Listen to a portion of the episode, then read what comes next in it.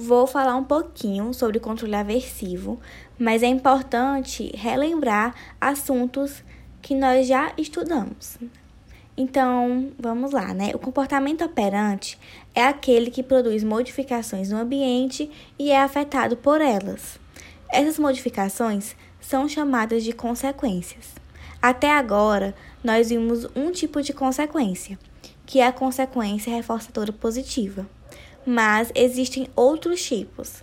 Nós temos as consequências reforçadoras negativas, as consequências punitivas positivas e negativas e ao controle exercido sobre a probabilidade de ocorrência do comportamento por esses tipos de consequências, damos o nome de controle aversivo. Ou seja, esses tipos de consequências vão exercer controle sobre o comportamento. Antes de começar a falar sobre controle aversivo, vamos primeiro definir o que é controle para a análise do comportamento. O termo controle significa que a probabilidade de ocorrência do comportamento depende das suas consequências. O controle aversivo diz respeito, então, ao aumento da frequência do comportamento por reforçamento negativo e à diminuição da sua frequência por punição positiva ou negativa. Mas o que são esses tipos de consequência? Nós já sabemos que quando se fala em reforçamento positivo, nós temos o aumento da frequência do comportamento por uma adição de um estímulo. Agora, quando se fala em reforçamento negativo, nós também temos o aumento da frequência do comportamento, mas agora é por uma remoção ou evitação de um estímulo. Então vejam que a palavra positiva e negativa para análise do comportamento faz referência a uma adição e a uma retirada de um estímulo, diferente do senso comum.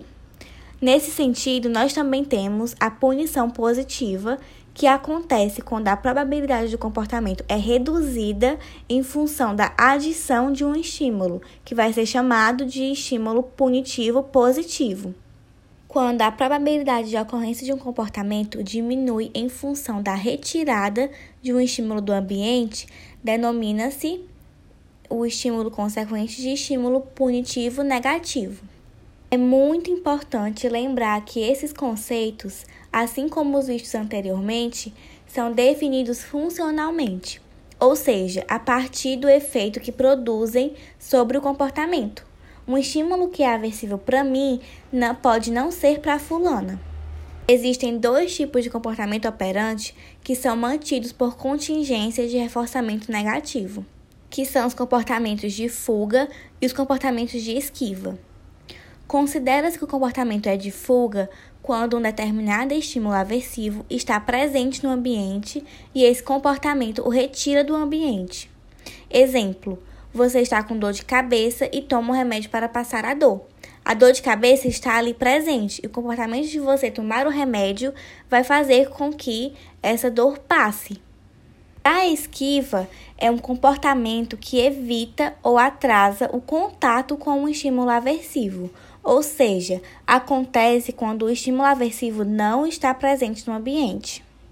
A resposta de esquiva acontece diante de outros estímulos que sinalizam a apresentação do estímulo aversivo. Exemplo: você está em uma situação estressante e já toma logo um remédio para a dor de cabeça para evitar a dor futuramente. Então a dor não está ali presente, mas o comportamento de tomar o remédio vai evitar ou atrasar o aparecimento dessa dor. Um assunto muito importante e que pode gerar dúvidas é a diferença de punição e extinção. Na extinção, nós temos um comportamento que produzia uma consequência reforçadora e que, por algum motivo, esta deixa de ocorrer. Já na punição negativa, um comportamento passa a ter uma nova consequência, que é a perda de reforçadores de outros comportamentos. Outra diferença refere-se ao processo. A punição suprime rapidamente a resposta, enquanto a extinção produz uma diminuição gradual na frequência da resposta. Agora vamos falar um pouco dos efeitos colaterais do controle aversivo. Nós já sabemos que o controle aversivo é uma forma de aumentar ou diminuir a ocorrência do comportamento. Já sabemos também que é muito mais fácil punir comportamentos socialmente indesejáveis do que reforçar positivamente comportamentos desejáveis. Exemplo: é muito mais fácil punir uma criança por ter feito algo errado do que ensinar o que é certo. Mas esses tipos de controle aversivo pode causar efeitos colaterais, como a eliciação de respostas emocionais, a supressão de outros comportamentos além do comportamento punido e a ocorrência de respostas incompatíveis com o comportamento punido. Um assunto muito importante deste capítulo são as respostas de contra-controle. E o que, que são essas respostas, né?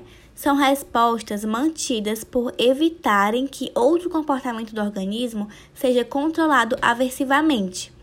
Ou seja, né, elas são ali mantidas por reforçamento negativo. Exemplo: um aluno não fez o dever de casa e, para a professora não brigar com ele, inventou que o seu cachorro comeu a atividade, ou seja, emitiu ali uma resposta de mentir. Então, resumidamente, esse é o controle aversivo, né? Falei aqui dos pontos principais, mas é muito importante que vocês leiam o texto da apostila.